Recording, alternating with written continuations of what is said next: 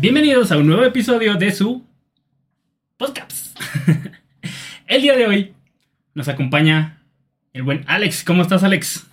Todo bien, Caps, por acá. Muchas gracias por invitarme. Muchas gracias a ti por jalar. No, no, salud, salud. Saludcita. Eh, güey, ¿qué tal el calor? ¿Qué tal el calorzazo de estos días?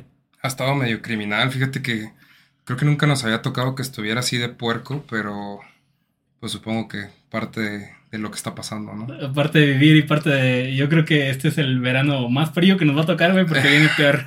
Sí, sí dicen por ahí, así es que hay, hay que tratar de sacarle lo mejor. Hay que, sí, güey, hay que agarrarnos para lo que viene. Alex, antes de comenzar, antes de presentarte como tal, me gustaría nada más eh, decir que se están cumpliendo dos años del podcast y no me había dado cuenta. Yay. hasta, hasta ayer, güey, te tocó que, que, que fuera el segundo aniversario. Órale, qué padre. Muchas felicidades. Muchas gracias, güey. ¿Quién es Alex? Eh, así como en el episodio pasado, seguimos en la, en la línea de los videojuegos. La diferencia es que Alex es el dueño de un equipo de esports llamado Tomorrow Whisper. O, o estoy mal. No, es correcto. Ah. Es correcto. Perdón, güey, es que sentí como que. No, no, no. Sentiste la mirada juzgadora, ¿no? Sí, güey, no. sí, sí, sí. No, todo está bien. Ok. Pero antes de agarrar ese tema de Tomorrow Esports, Alex, ¿tú cómo empezaste en este mundillo, güey? O sea, ¿qué te llamó la atención de los juegos? Este, no sé, ¿te gustaba la tecnología antes? ¿Cómo estuvo? Uy, pues fíjate que yo creo que se remonta desde que era chiquito, porque siempre me ha gustado mucho los videojuegos. Recuerdo que, bueno, mi primer consola fue un Super Nintendo o un SNES para los puristas. No voy a hacer que, que alguien ahí sea purista. SNES. SNES y este, y desde ahí como que siempre tuve la influencia porque tengo un tío que es seis años ma- mayor que yo. Ok. Entonces como que él fue el que me empezó a inducir y la verdad es que antes, este, pues como que la gente era más bullying con el tema de los videojuegos, ¿no? Sí, o sea, siempre si tenías a alguien que era mejor que tú, era que te estuviera a chingue y chingue con que soy mejor que tú y tú no sé qué. Entonces mi tío como que siempre indirectamente me metió ese chip y siempre como que me hizo, me hizo que me metiera en ese mundo. Y pues empieza desde ahí, luego las retas del Smash para la gente que es de aquí de San Luis, que es este en, en Video Game Z, aquí Ah, por, claro, ba- por claro. balcones, ahí también, desde ahí, uh, eso ya tiene un ¿Qué? montón. Qué buenas escapadas de la Politécnica me di y me fui para allá, güey. Entonces, fíjate, yo estaba en la, en la secundaria cuando recién empezaron esos, esos temas y luego de ahí, ah, es que fíjate que sí tengo buena trayectoria, no pensé, no pensé que tuviera tanto. Después de eso jugué Age of Empires. ok. A nivel, Ah, o sea, eh, les- bueno, sí, sí, si me pongo a pensar, sí va más o menos como la línea de tiempo. Porque fíjate que yo el Ace of Empires lo veo, lo siento como muy, muy, muy viejo, güey. Pero no, o sea, obviamente sí tiene muchísimo más sentido. O sea, el SNES, el Smash, sigues avanzando. Sí, y de, y de ahí en el... Y fíjate que curiosamente en el Age of Empires yo llegué a un cibercafé donde había mucho vicioso igual que yo. Ok, Y este, yo no tenía computadora en ese entonces, no, seguía con mi SNES y mi Nintendo 64. Y este, que era donde jugaba Smash. Y luego ahí eh, se armaban las retas de, de, este, de Age of Empires 2 Conquerors, me acuerdo súper bien. Y estaba muy chingón el ambiente porque todos eran muy buenos. Yo, yo llegué siendo como el novato, como el newbie, como el que no sabía nada. ok. Y este... Sí, pues tú venías de otra, de otra rama de los juegos, güey. Completamente. Y de hecho yo tenía un amigo, uno de mis mejores amigos, eh, jugaba StarCraft, el primerito. Entonces yo lo veía y como que no entendía muy bien. De veces en las que no le prestas atención. En ese entonces también quería ser futbolista. Entonces fíjate, ni siquiera nada que ver una cosa con la otra. Ok. Este, siempre he sido muy malo para los deportes. Bueno, no, no, no malo, pero nunca he sobresalido para los deportes físicos como Mm. tal. Entonces, en el Age of Empires, pues empiezo como a ahí a meterme, empiezo a jugar con ellos, empiezo a, a ver qué cosas hacían que yo no hacía porque eran buenos. E incluso empiezo a, a rentar, o sea, antes de ir a las retas que siempre se hacían los sábados, y digamos que entre semana tú practicabas y lo que tú quieras, me metí a internet como a buscar, pues, qué estaban haciendo otras personas, ¿no? Ok. Y ahí poco a poco fui mejorando, mejorando, mejorando, hasta que, pues sí, yo creo que llegué a ser de los mejores del ciber, y luego en un torneo que se hizo en la Plaza La Computación, en aquel entonces se llamaba así, este, lo gané. Entonces, De ahí me di cuenta pues que era bueno para el Age of Empires. Ok. Y luego participé en un torneo regional y ahí me partieron la madre. Entonces, este... Era de, de, de solo. Sí, sí, Ok. haz de cuenta que tú, de hecho, hacían los mentadas, las LAN parties, porque de hecho empezaba Campus Party. Uy, no, esto, Sí, no estamos, nos estamos yendo a épocas este, legendarias. Empezaban las Campus Party, donde hacían las LAN Party, y ahí fue mi primer, mi primer torneo de Age of Empires oficial, donde ya este, jugaba gente de todo México. Y la verdad, si te das cuenta del gap enorme que hay entre a veces tú puedes ser el mejor de tu colonia, de tu, de tu estado, o lo que sea, pero ya en, a nivel más grande, o sea, conforme vas subiendo y subiendo, te das cuenta que hay gente muchísimo más chingona que tú. Ya, güey. Ok. Mm, pregunta rápida. ¿Qué jugabas? Algo que recuerdes mucho del SNES. Uy, me encantaba el Punch Out. Este, creo que es de- sigue siendo de mis videojuegos favoritos ahora con Switch lo compré. También el clásico, este, Mario World y por Ah, su- claro. Y por supuesto, y mi juego más. Mi juego favorito. Bueno, tengo, es que tengo dos, pero yo, yo creo que este, es- este sí es el favorito de Super Mario RPG. Me encanta ese Mm. juego. Es buenísimo, la historia es buenísima, el modo es buenísimo, todo es buenísimo. Y pues obviamente Zelda también era de, la- de los, de los ahí. Que era muy difícil. Si te pones a pensar, güey. los juegos de SNES eran demasiado difíciles, pero supongo que es parte, era parte de que no sabían qué hacer. Porque yo creo que las historias eran muy cortas y por eso las hacían tan complicadas. Para... Como de échale ganas. Exacto, como ahorita que, ay, bueno, te bajas el DLC o, ah, bueno, descárgate la actualización y cosas de ese tipo, pues en aquel entonces tenías que ir a comprar tu, tu cartucho y listo, llegas ya a jugar. Yo los compraba en las vías, uy, no, ya, tantas cosas. ok. Y luego el, el RPG Mario fue. Tenía también un toquecito diferente de gráficos, ¿no, güey? Que se, veían así como más puliditos, güey. O sea, no, no se veían los píxeles, pues. Fíjate que siento que fue de la- a los que más le dieron, del que más- de los videojuegos que más le dieron amor, porque incluso jugué también otro RPG que es este Chrono, Chrono Tiger. Ok. Ese también me gustaba un chorro, pero sí se notaba la, la brecha abismal entre, entre los gráficos y tú puedes decir, ah, pero es, es, es SNES. No, sí se notaba. O sea, sí había un gap im- impresionante entre esos videojuegos. Y, y sí, yo creo que... Y de hecho esos dos son, son de los... A la fecha siguen siendo de los RPGs que más me gustan. Nice. Y del 64, aparte del Smash, güey. Uy, no, ahí sí te juego. Mira, te jugué eh, Ocarina, que también es de mi. De hecho, toda esa Gran saga. juego. Exacto. Toda esa saga de Zelda es eh, Ocarina, Mayoras, este, Star Fox, eh, todos los Mario, Mario, Mario Party, Mario Kart. En Mario Kart me acuerdo que, por ejemplo, este. No sé si, si a ti te llegó a pasar, pero si eras pudiente y Ajá. podías comprar el cassette original, venían con unos libritos que Ajá. los libritos te explicaban cómo pasar el juego. Porque antes no había internet. Antes sí, traían las pistas, güey. Exactamente. Entonces, por ejemplo, el Mario Kart te decía cómo poder saltar. Cómo poder, por ejemplo, en el, en el Wario's, en la, en la pista de Wario, cómo poderte saltar todo eso. Ahorita ya te metes a Twitch y los ves y dices, güey, Sí, güey, sí, sí, sí. güey, lo que a mí me tomó pinches 50 horas de estar tratando de intentarlo, ustedes lo hacen como ver como la cosa más sencilla del mundo. Y, y bueno, pues eso fue. Las retas de Smash que te digo de ahí de Video Game Z cuando yo estaba en la secundaria. Gran lugar. Gran, gran lugar. Este, ¿qué otro? qué otro? Uy, el, un- un- otro también clásico que me encantaba y ahora con lo de la película de Mario es este eh, Donkey Kong 64. Mm, ya. Era buenísimo ese juego. Yo siento que muy pocas personas le dieron la oportunidad, pero era un gran, gran juego. El juego, así como tal, el cartuchito, yo recuerdo que a mí antes me llamaba mucho la atención. Antes de que yo llegara a ver en físico el de el Majora's Mask, el, el doradito. Ajá. Ya ves que el de Donkey era amarillote, güey. Así y dices, ay, güey. Y luego aparte te pones a pensar que había tantos accesorios para el Nintendo 64 que nosotros nada más conocíamos el expansion pack, Sí. que básicamente te pedían este, eso para jugar, pero tú no tenías ni idea de qué es. Ahora crezco y lo veo en retrospectiva y digo, ah, es que tiene sentido porque este, le ponías esa chingadera para que el Nintendo 64 pudiera jalar un poquito más de RAM y de ahí pudiera jalar un juego un poquito más choncho y tú dices, ah, pero en ese entonces pues dices, mamá, me compras el, el expansion El pack expansion pack. que costaba 800, bueno, así como 6, 400 pesos, que era un dineral en Sí, ese claro, entonces. Y este, sí, gran, gran, gran experiencia. Y luego también salieron, bueno, yo me enteré ya hasta mucho después de que también se utilizaba mucho el expansion pack, más como puta, era como un pretexto de Nintendo de hacértelo comprar para hacer jalar ciertos juegos cuando en realidad no lo necesitaban como tal. Bueno, pero es que es como ahorita lo que te digo de los DLCs. Ese, Sí, claro. es- ese era el modelo de negocio antes de Nintendo, que yo no sé por qué. por- En ese entonces, si te pones a pensar, el, gran el único competidor que ellos tenían era PlayStation, Sí, el claro. 1.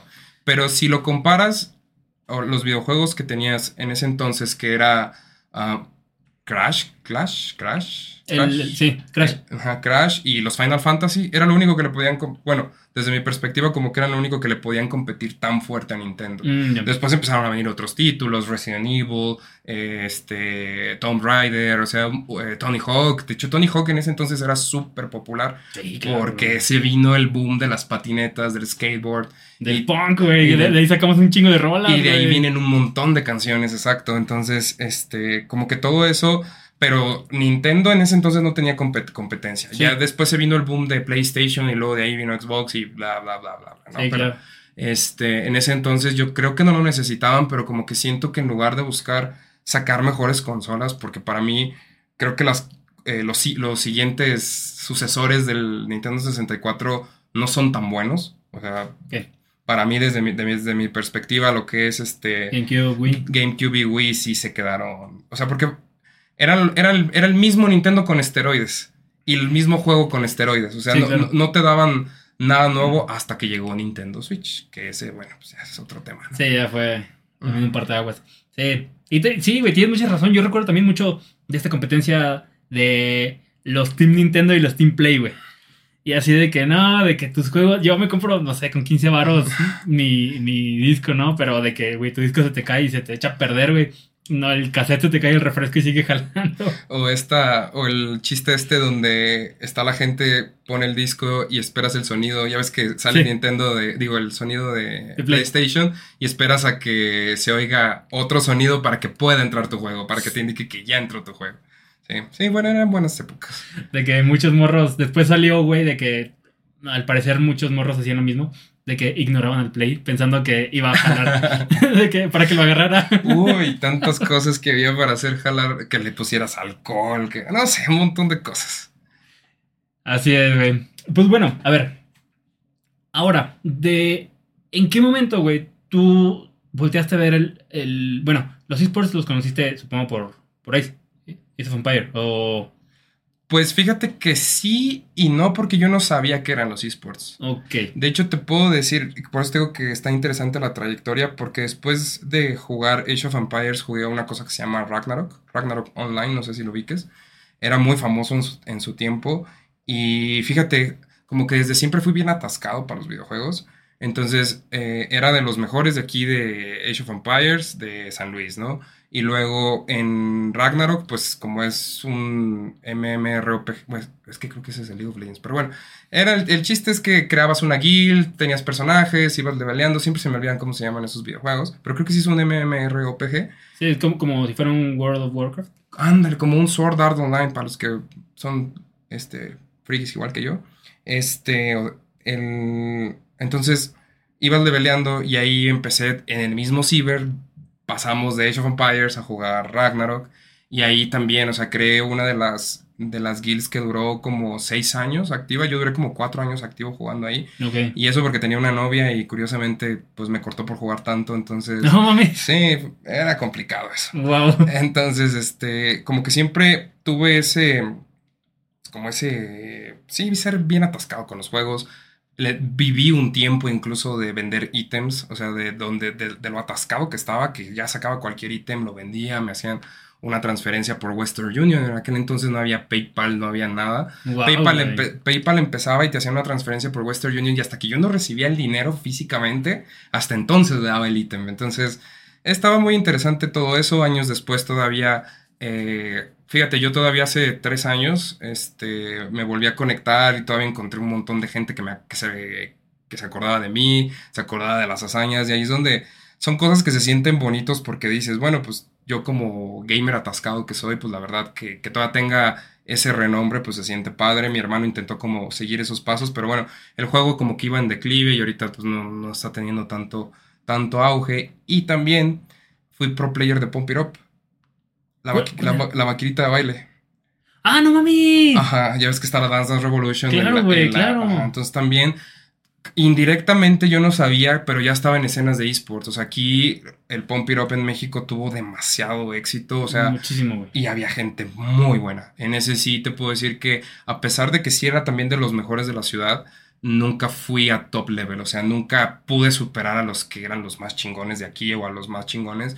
Pero sí llegué a ganar eh, ciertos torneos, sí llegué a ponerme al pedo a varios de aquí. Entonces, indirectamente, pues ya, te- ya traes toda esta trayectoria gamer y toda esta trayectoria de los ecos- del, del ecosistema de los esports, pero no se llamaban en ese entonces esports. Sí, sea, claro, nada más la competi- competición entre. Exacto. Y luego, por ejemplo, en Pump It Up sí ganabas tu pase al regional, que era el Bajío, que era este, todo Guanajuato, Querétaro, Zacatecas y no me acuerdo qué otra. Y de ahí ganabas tu pase al nacional. Entonces, en el nacional, si tú ganabas, te ibas al mundial. Entonces, había gente que se iba, que se fue a Corea, gente que se fue a Taiwán, gente que se fue a Japón. Entonces, ahí empezaba todo y o leyendas. O sea, si hay gente que conoce el Pump It Up y tú le dices, ubicas al güero, te van a decir, no, hay, no ha habido mejor pumper mexicano que ese cabrón. Ese tipo tenía un don para el Pump It Up. O sea, era un, era un tipo que tú lo veías y decías, ¿cómo puede ser tan bueno? Ya, güey. Y era el único que se le ponía a los coreanos así alto. Ahorita hay unos coreanos súper atascados y el Pump It Up evolucionó. Sí, como, como en general, ¿no? Exacto. Y de hecho, hace poquito tuve, eh, como por puro morbo, este, tuve un, dos años una Pump It Up ahí en mi casa. Pero casa. el. Sí, Muchas sí. gracias. Güey, qué chingón. O sea, no era nada más como el tapetito. No, no, no, era toda la máquina. O sea, yo dije, yo quiero una, cuando, cuando crees que yo quiero una Pump It Up en mi casa. Y me la compré, la tuve ahí en la, en la, apenas lo mismo. O sea, ya, ya- fíjate que cuando estás chavo dices, no, sí, le voy a dar las 20 horas, pero pues sí, entonces tienes el tiempo, tienes las ganas. am, pues más que nada eso. Ahorita pues ya tienes, ya eres un adulto, tienes que hacer cosas de adulto, cosas diferentes. Y este, y aunque pues sí, de vez en cuando estaba padre echar ahí la retita y jugaba y todo, no es lo mismo porque pues también le tienes que dar mantenimiento, tienes que aprender cosas. Hay muchas cosas que no tomas en cuenta y... Sí, güey. y- Uno nomás de la parte romántica del. Exacto. O sea, ahí hay un montonal de cosas. O sea, ahora recuerdo a Don Cangrejo que si Don Cangrejo le llega este mensaje, este, que me le pido disculpas por todas las veces que le menté la madre porque el tapete no estaba acorde. Es un pedo calibrar el tapete, así es pedo. Entonces necesitas muchas herramientas, mucho conocimiento de, de- circuitos, de, de Sí, claro, soldar con cautín, o sea, comprar los sensores que de aquí a que te lleguen porque los mandas a pedir de Corea. O sea, aunque la cultura aquí del Pump It Up está muy bien, no se puede comparar allá. O sea, los esports en, en Corea y en China es otro mundo de cualquier, de cualquier En disciplina. general, ¿verdad, güey? Fíjate que, güey, me acabas de ah, mandar el pasado bien, cabrón, güey. El bombero a mí me gustaba un chingo. Pero yo lo veía nada más, güey. O sea, cuando estaba chi- chi- chico, así de, no sé, güey, de 12 a 10 y pico años, ¿no? Eh, pero yo no me animaba tanto a subirme porque yo veía a la gente en las maquinitas que lo jugaba bien vergas. Y yo decía, "Uy, me voy a subir, voy a hacer una estupidez y nada, voy a estar así como de un lado a otro, ¿no? ¿Qué es lo que pasa? Eh, conocí a, a un compa que también jugaba el Pump It Up. Y en algún momento fue como de, ¿qué pedo? Este, a ver si un día se arma el Pump It. Y a mí me tocó hasta la fiesta EX. No sé si. Sí, claro que sí. Y esa me gustó un chingo porque eh, cuando estabas como en los menús principales podías hacer como una escalera Ujú. y, y te mandaba a otra parte como del Te sistema que... desbloqueaba. Ajá, exacto, y podías tener todas las, las pump its viejitas, güey. Sí, sí. Entonces, pues, güey, yo me iba a las que de morro escuchaba y pues ya las podía jugar, ¿no? Sí. Ya, ya no me daba como el, el, el miedito, güey, así de que no quiero hacer el ridículo, pero sí, más o menos así comencé. Bueno, lo, lo poco que le di, pues. Ah, pues también, también tienes buen, buen pasado. Yo dejé de jugar una versión antes que fue en la fiesta o en la NX, no me acuerdo. Creo que fue en la NX cuando ya Mm. me retiré. Este, pasaron cosas en mi vida en ese entonces que creo que me alejé bastante de los videojuegos y, y dejé de darle. Entonces regresé, o sea, salió la este, fiesta, la fiesta X y luego no me acuerdo de las otras versiones y luego ya vienen las recientes. Entonces...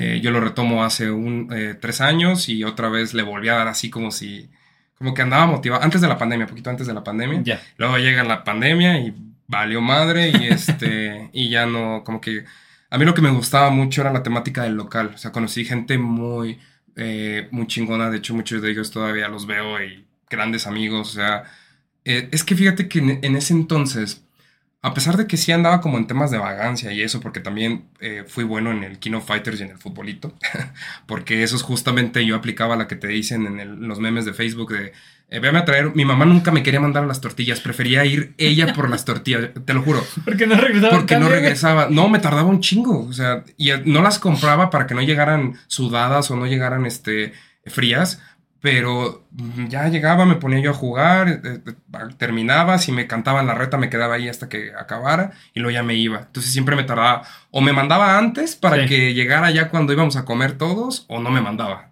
porque ya sabía que, me iba a tardar y por mucho que me regañara y por mucho de que todo, ay madre, sí te tocó, te tocó este complicado. Este, la verdad es que también era, era bien vaguillo y siempre me gustó mucho la competencia. O sea, mm. siempre me gustaba ser el mejor. O sea, a mí me encantaba que llegaba yo a los, a los locales y me ubicaban. O sea, decían, este güey es bien cabrón, este güey es así, este güey no le dejes esto porque te va a ganar, o una o, que llegaba y vente, güey, échale una reta. Eso me encantaba. O por ejemplo, también pues tuve mis maestros que me enseñaron cosas así, el abuelo, Mao, que también si están, si les llega ese mensaje, pues también tipazos de, de cabrones que me enseñaron un montón de cosas. Y lo mejor es que para la gente que es aquí de San Luis y que alguna vez llegó a jugar maquinitas, cuando tú eras bueno en una maquinita, tenías que irte a probar. ¿Y cómo sabías que te tenías que ir a probar? Tenías que ir al planeta. El planeta era el único lugar, el único local de, de maquinitas aquí en San Luis que estaba ahí en el centro por el mercado de Hidalgo, que tenía los mejores. O sea, tú ibas ahí y sabías que si ibas a una reta de KOF, entonces eh, ahí va a estar todos los que eran una pistola para el KOF. Ya, Si querías jugar Pump It Up, ahí van a estar todos los que eran una pistola para, el Pump It Up. Y así sucesivamente. Marvel contra Capcom 2. O sea, todas esas cosas. Y era muy interesante porque entonces si ya vencías como a los final bosses de ahí, entonces ya estabas listo para ir a, ¿cómo se llama? A lo bueno. ¿Y cuál era lo bueno? Te puedo decir que yo me fui a vivir a Ciudad de México hace siete años ya. Y cuando llegué, lo primero que hice fue ir al local, un local que le llaman Chilpancingo. Ok. No, otro pedo. Los, no. de lugar, de personas, güey. De todo, o sea, los, los, los gamers súper chingones. O sea, tú vas y hay tipos que ya son tan, tan buenos que, o sea, son de esos de los que ya no te, ya no te bajan. Una vez que te agarran con un combo ya no te sueltan. Los pumpers son pumpers que, a pesar de que tú los ves y dices, nah, este tipo no trae con, no marches. ¿No? O sea, son gente que tiene demasiada condición, gente que, que está demasiado curtida, o sea, gente que de verdad tiene tanto tiempo dándole a, las maquinitas y a todo eso que dices, bueno, pues por algo son tan buenos, ¿no? Por algo estás en el, en la cuna donde están los mejores, los mejores, este, de México. Chingón, güey.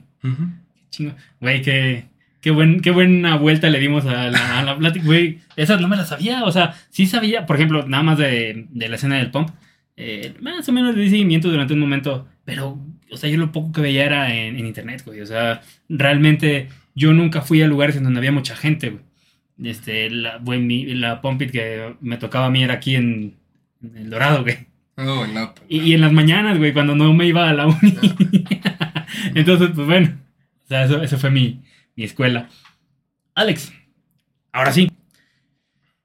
¿Por qué volteaste a ver ahora sí, el mundo de, de, esports, güey, y dijiste, quiero meterme a esa madre, güey?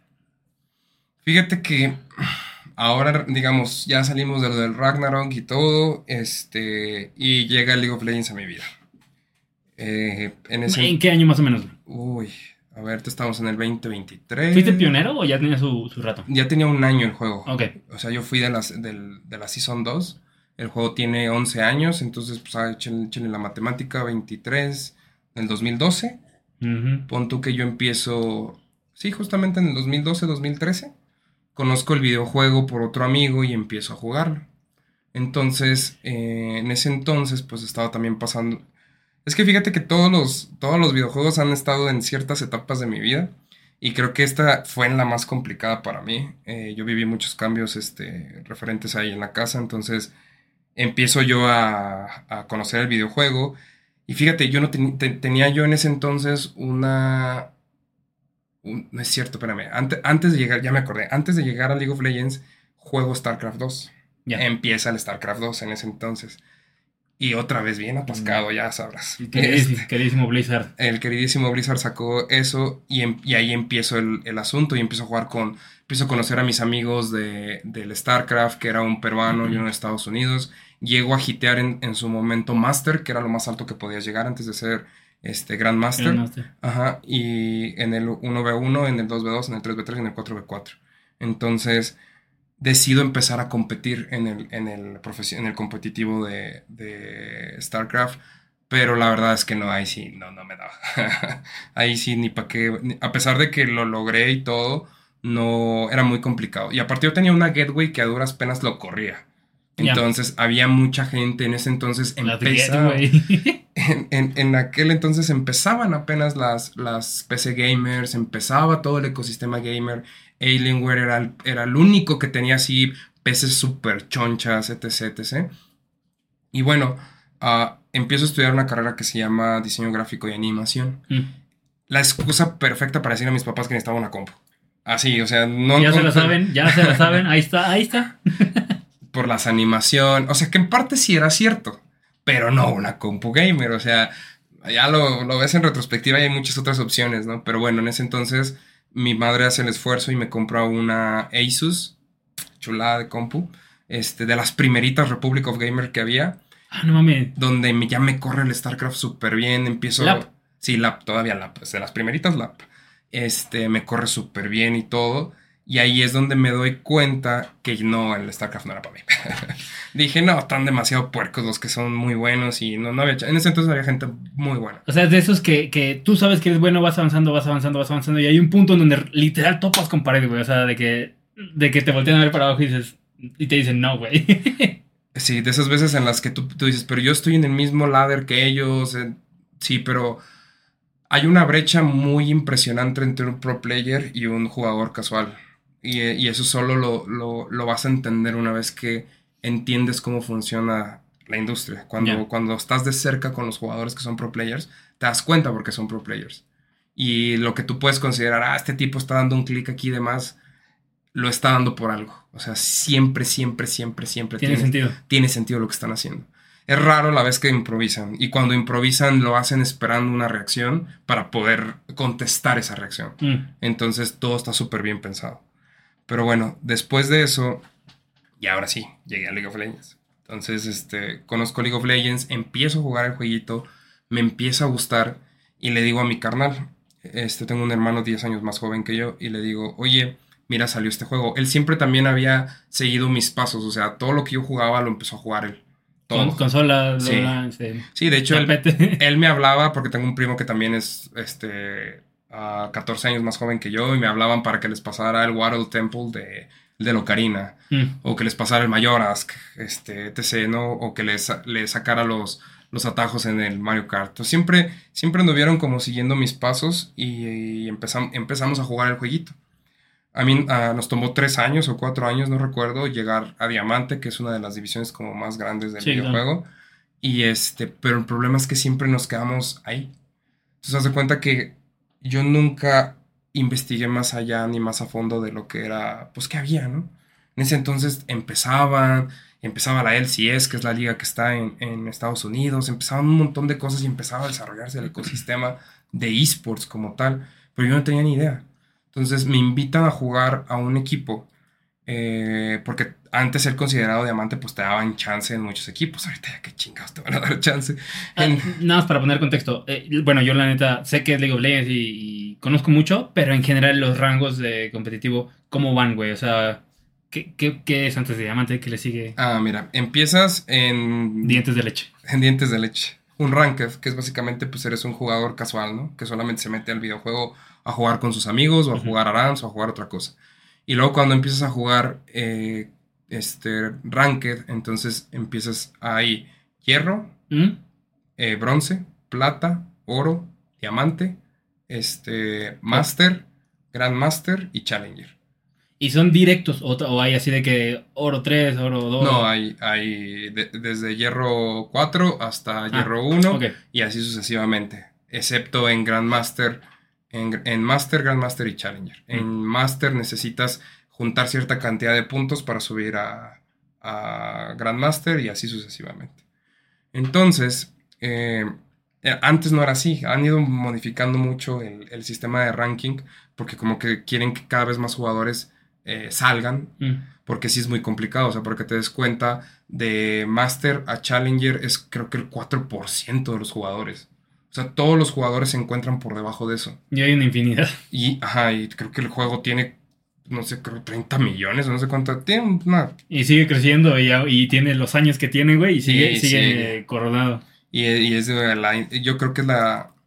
El videojuego con la industria más grande de esports. Ojo, no el que mejor da price pool, porque ese lo tiene Dota. A Dota nadie le, le gana la cantidad absurda de dinero que da, pero sí es de los que más de la escena, o sea, incluso hace, cuando no me acuerdo qué año, creo que en el 2020, llenaron, no es cierto, en el 2019 llenaron el- un estadio de fútbol en Corea, o sea, Ya, no, sí, tiene, no tiene sentido la cantidad de gente que estás metiendo, ¿no? Fue cuando también un chingo de medios voltearon a ver, ¿no, güey? O sea, sí ya tenía su, su, o sea, un peso enorme, güey, todo este mundo, pero en realidad como que, ¿te acuerdas que hasta hubo comentaristas de, de ESPN, güey? Gente así medio de la televisión que se reía, güey. Jimmy, Jimmy Kimmel creo que también una vez se rió así como de, de ver jugar a personas videojuegos.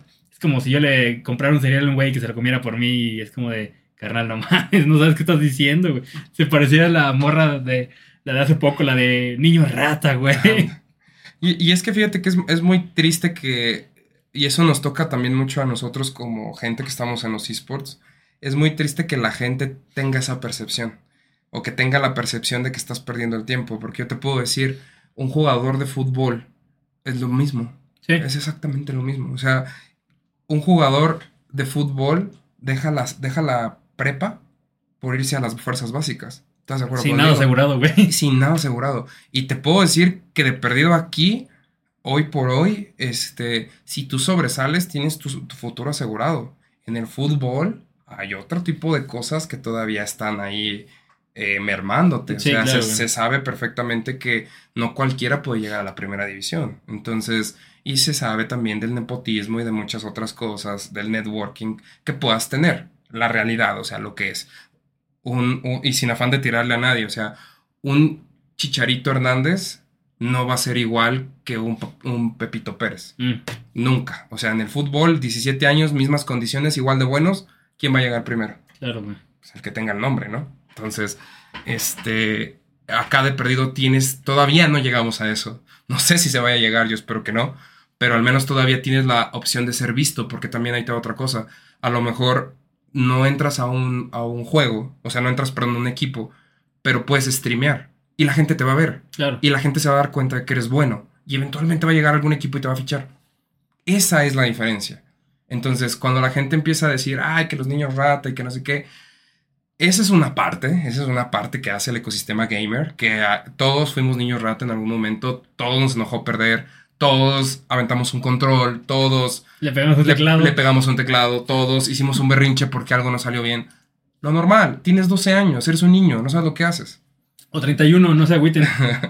Entonces, es perfectamente normal que ese tipo de situaciones pasen, pero no han entendido que así como hay gente que, así como hay 60 mil personas que van a ir a la Azteca a ver el América, el América Chivas, Claro. así hay 60 mil personas que van a ir a ver el SKT contra este Gengi. O sea, es lo mismo, lo mismo. Te mueve exactamente lo mismo. Lo único que cambia es que en lugar de ver 22 cabrones corriendo detrás de una pelota, ves 10 güeyes dándose en la madre en una pantalla, En la compu, en la, ajá. ca- en la computadora. Eso es lo único diferente. Entonces, Nomás quieren ver el, el reflejo de los lentes de Faker, Exactamente. y así como tienes un Maradona, tienes un Pelé, tienes un Cristiano Ronaldo, un Messi, así tienes un Faker, tienes un Chovy, tienes un eh, Seiya, aquí mexicano, tienes, o sea, existen. Claro. Hay gente exageradamente buena para jugar el pinche jueguito que no tienes idea. O sea, que tú los ves y dices, ¿cómo? Sí, Entonces no. tienen noción durísimo, güey. Cabrón. Entonces por eso, por eso no, no entiendo yo muy bien en qué, en qué momento este lo ven, lo ven mal. Y ahí es cuando. yo- y ahí es cuando empieza todo ese crecimiento. O sea, digo, ya llegamos al, al punto donde ya deja de ser un, un jueguito y ya se convierte en un ecosistema de esports. Sí, claro. Ya. Ya lo sientes, güey, quieres darle. Exactamente. Regresamos un poco. ¿Seguías jugando tú? Ah, sí, seguía jugando yo. Me invitan a un, a un, este, a un equipo. Ajá. Y fíjate, curioso, yo era diamante, diamante, diamante Ah, sí, 5. te interrumpí por eso. Yo era diamante 5 y en ese entonces eh, yo ya estaba jugando con Challengers. Y Challengers es, o sea, sí hay un gap bastante interesante entre un diamante 5 y un Challenger. Entonces, en lugar de meterme y de entender más la industria, pues no, como que yo seguía enfocado en estudiar, seguía enfocado en, en otras cosas y, y no entiendo cómo funciona la industria. Años después, eh, mi hermano también vuelve a, llega a Diamante, ¿no? Entonces, este, yo me voy a vivir a México, de eso ya, ya hace, hace poquito, hace siete años.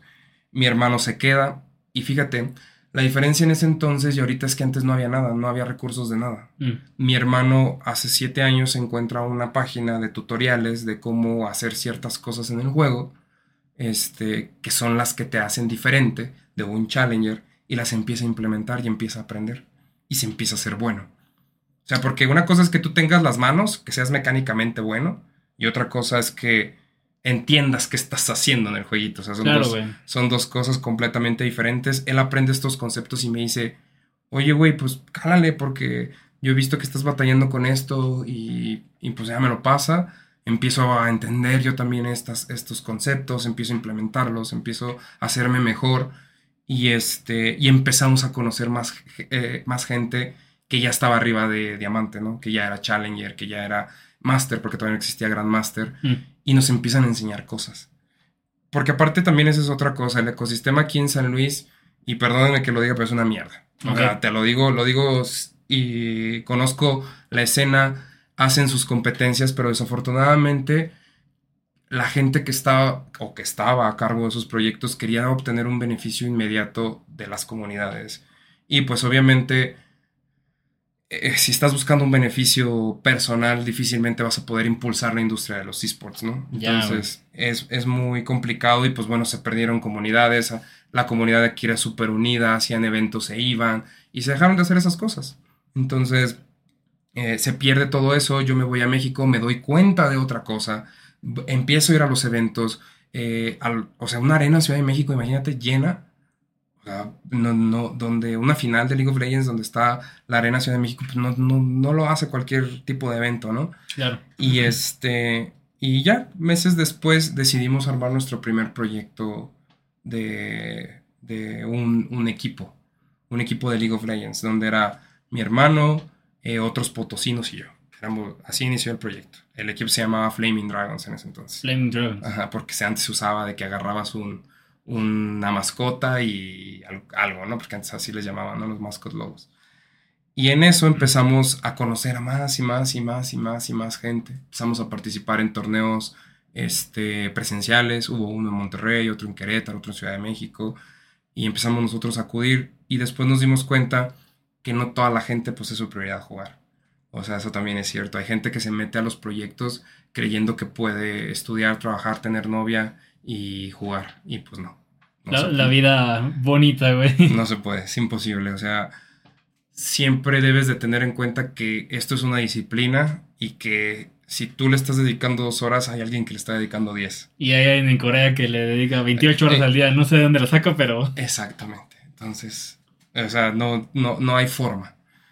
Y empezamos a, empezamos a hacer cambios. Empezamos ahora, eh, nuestro equipo era principalmente pues gente de otros lados de la República y nosotros, mi hermano y yo, potosinos, ¿no? A fin de cuentas, eh, siempre fue así.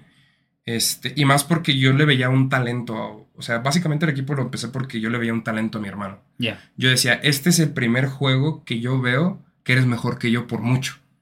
O sea, porque pues te das cuenta, ¿no? O sea, Claro. este, yo a lo mejor podía tener cierto game sense o, o cierto game knowledge, pero él tenía las manos. Que eso era, eso era lo complicado. Yo a mí ya no me daban las manos. Eh, entonces, este, en uno de los torneos que participamos, conozco a mi socio y ahí es donde me dice, oye, pues, ¿qué te parece? Pues quiero invertirle a tu equipo, porque en ese entonces, pues, era mi equipo, ¿no? Este, yo les pagaba a ellos los viáticos porque yo trabajaba. O sea, O sea, pero entonces ya desde, desde ese momento tú ya habías decidido sí meter como lana, güey. O sea, a quererlo hacer como en forma, güey, bonito. Pues fíjate que no tanto, sino más bien lo que quería ver era cuál era el camino. Porque, Ok. porque yo no sabía, o sea, yo, yo por ejemplo no sabía qué torneos eran, dónde estaban las ligas, dónde se conseguían jugadores. O sea, para mí, y te lo digo así abiertamente, era, eh, si quería jugadores, poner un post en Facebook, bustearlo, pagarlo, o sea, pagar 100 pesos, 200 pesos para que le llegara a la gente y esperar a que llegaran los jugadores. era el- Ajá, era Y alguien te decía y tú eras como de, pues a ver, ¿qué pedo? Ajá, exacto, lo tenía que calar, teníamos que hacer tryouts, etc, etc, etc. Entonces, la verdad yo no tenía ni idea. De, en ese, era muy ingenuo de que las cosas iban a... e- eran tan sencillas y la realidad es que no. O sea, es, es muy complejo este ecosistema, es muy... Es muy celoso también, o sea, Sí, hay muchas cosas involucradas. Y entonces entra este, es- entra este señor al proyecto y justamente, por ejemplo, yo te digo, yo seguía jugando. Y luego ahí también viene el tema, como eres nuevo y no conoces cómo funcionan las cosas, te dejas mal asesorar por gente que te dice saber las cosas. Entonces a nosotros nos explicaron que teníamos que tener un coach. Tú dices, ¿para qué chingados quiero un coach? O sea, si los que jugamos somos nosotros. Claro. Pues resulta que los coaches tienen un papel muy importante dentro de una organización de esports.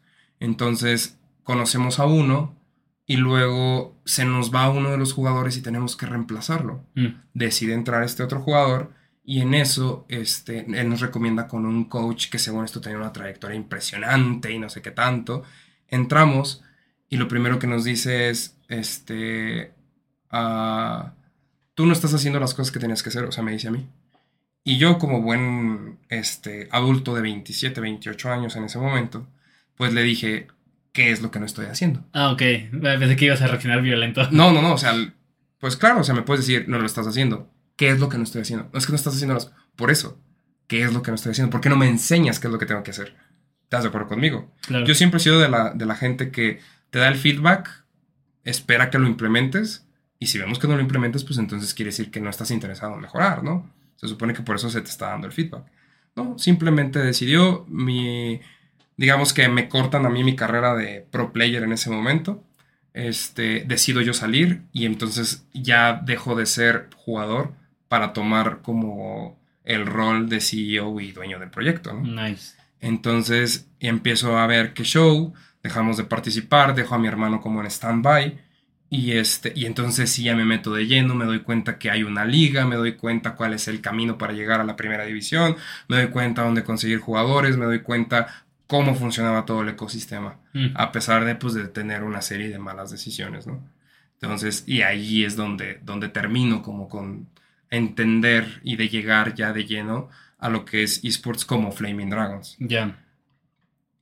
Y bueno, posterior a eso, eh, yo decido que ya esto ya no es un equipito, ya no es un equipo de amigos o de hermanos que están buscando pues como un sueño, ¿no? ¿Cuántos eran ya en ese entonces? En ese entonces... Ya tenían coach y todo. Sí, sí, sí, en ese entonces ya teníamos coach, eh, éramos tres en organización y que era eh, mi socio, otra persona y yo, este, y cinco jugadores y un coach.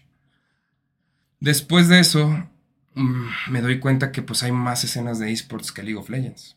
Me doy cuenta que existe FIFA, que existe eh, Fortnite, que existe Sí, es go. CSGO, Free Fire, Sí. que hay un chingo que hay también de peleas como Street Fighter, eh, este, Smash Bros. De, de Switch, o sea, y entonces te empiezas a dar cuenta y dices, madre santa, esto está inmenso. Ya. Y ahí es donde decido ya dejar que fuéramos un equipo de, espo- de, perdón, de League of Legends para ser un equipo de esports. En general. Ajá, y ahí es donde decidimos matar a Flaming Dragons para darle forma a lo que es Tomorrow Esports. ¿Qué año me estás hablando de esto? Eh, de esto es ya es 20, ah, 20, 20, 2021. 2021. Sí, 2021. Eh, ¿Por qué Tomorrow Esports? ¿Por qué el nombre? Pues básicamente casi todos los equipos eh, se, se basan de una palabra seguida del esports o del gaming. Y a nosotros nos gustó mucho el concepto de, del mañana porque, pues si te pones a pensar, hoy no eres la mejor versión de ti.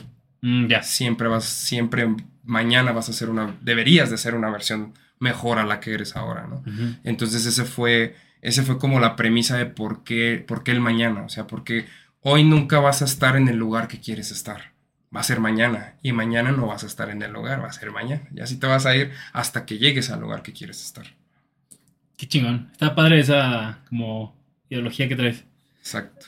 Eh, Tú eres dueño, este, dueño, dueño de, de Tomorrow Sports. Tienes. Es correcto. Bueno, actualmente es una sociedad, este, como cualquier otra empresa, Ujú. son donde yo soy el, el socio mayorista y el director general de la empresa. Nice. Yo- o sea, yo soy el que se, el que hace toda la, todo el trabajo sucio y este, y pues ya, eh, tengo otros tres socios que ellos están también eh, dentro de la, de la sociedad y son los que somos los que estamos impulsando el proyecto. Qué chingón. Mm, su juego main es League of Legends. Actualmente tenemos dos divisiones, que es League of Legends y FIFA. El juego main se podría decir que es League of Legends, pero donde más resultados hemos dado es FIFA. Ok. Este, ¿por qué? Porque, no sé, pues creo que es la escena de FIFA es mucho más sencilla que la de League of Legends.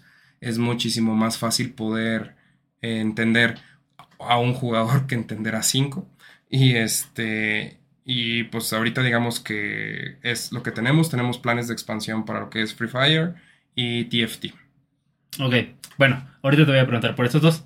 Eh, tenía una pregunta. Bueno, medio te la hice hace rato de, de, de cómo comenzaste con la idea y en qué momento eh, como que la llevaste a la realidad, pero tu respuesta no fue como así ya está. No mames, fue un camino enorme, güey, para, para poder lle- lle- este, llegar a, a este punto. Ahorita tienes tu gaming house. Es correcto. ¿Cómo, cómo llevas una gaming house, güey? ¿Cómo tienes a tanto, a tanto batillo ahí? Este, No lo haga. como ser papá. Es como ser papá, básicamente.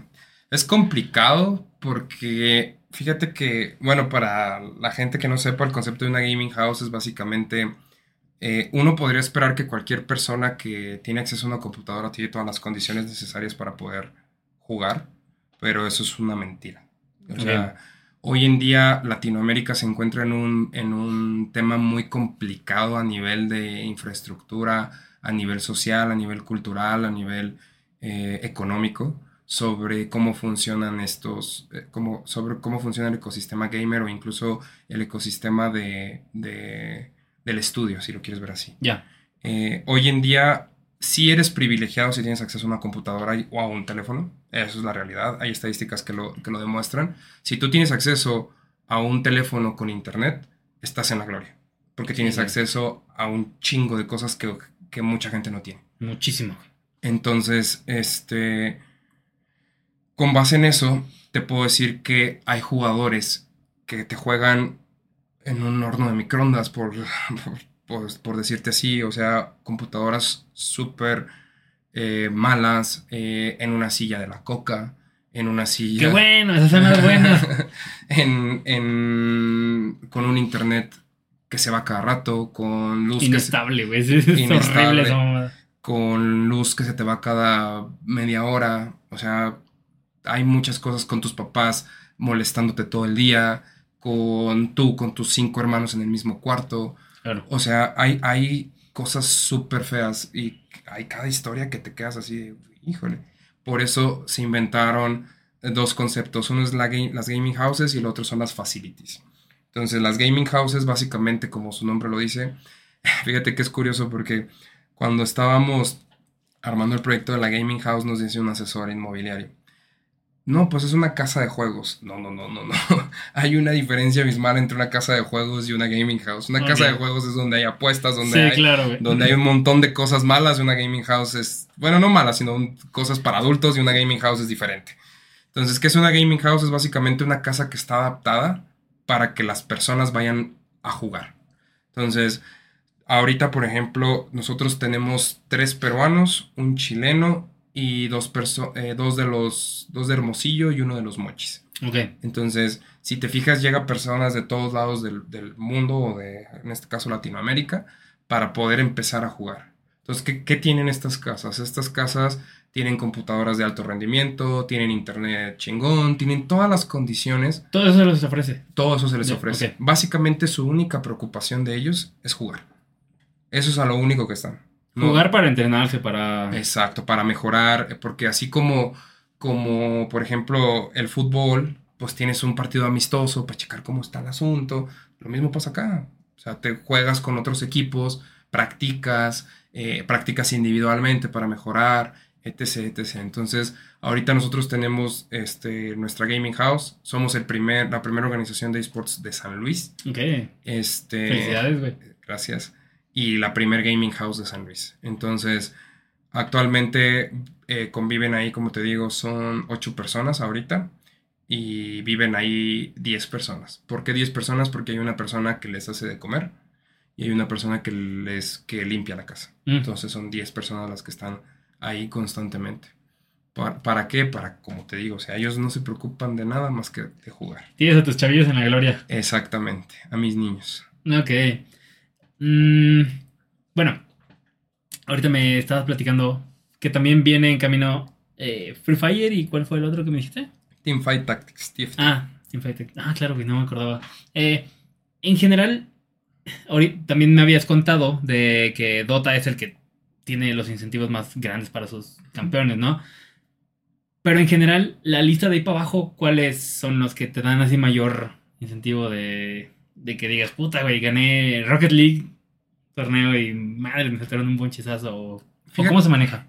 Fíjate que el modelo de negocio es muy complejo, porque por ejemplo, te puedo decir que el, que el FIFA es mucho costo-beneficio. Ok. O sea, es decir, un player, un pro player de FIFA te cobra muchísimo más barato que uno de League of Legends y te da más. Mm. Eso, by far. El problema es que ellos están conscientes de eso. Entonces, tú cuando tienes un equipo de League of Legends, pues tú tienes, les pagas a ellos un salario mensual. Entonces, ellos no tienen como tanto, mm, como tanto deber moral, por así decirlo, sí, sí, de pedirte dinero del premio. Entonces, lo que tú sacas del premio, pues es íntegro, pero te puedo decir que no recuperas la inversión, porque desafortunadamente eso es algo que estamos cambiando ahorita las organizaciones de esports, es el tier 2 es una mierda. Y es una mierda porque hay equipos que no hacen bien las cosas, hay equipos que les venden cosas a las marcas que no les cumplen. Entonces imagínate que tú eres, vamos a suponer que tú eres una marca que quiere invertir en un equipo de esports. Y en lugar de yo como marca darte y darte y darte para que te quedes, ah, no, ya, Caps, Caps, este, INC me dio mil dólares y este, y ya, ahí están sus dos menciones en mis redes y a chingar a su madre.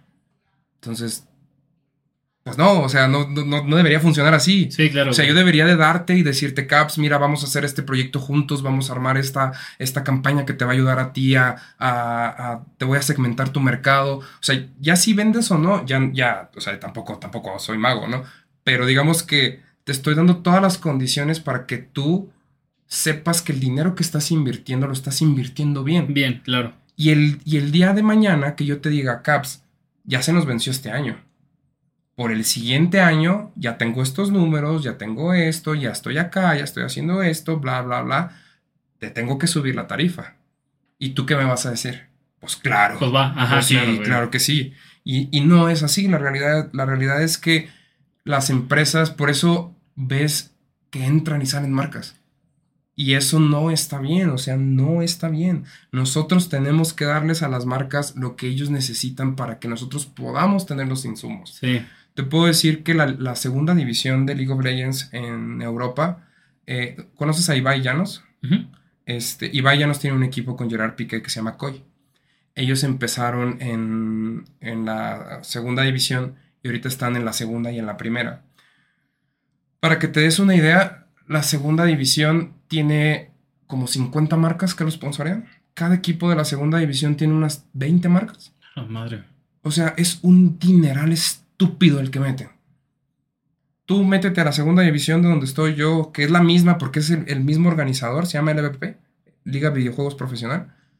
Lo ves en Europa y lo ves en Latinoamérica. Y en Latinoamérica tienen un sponsor.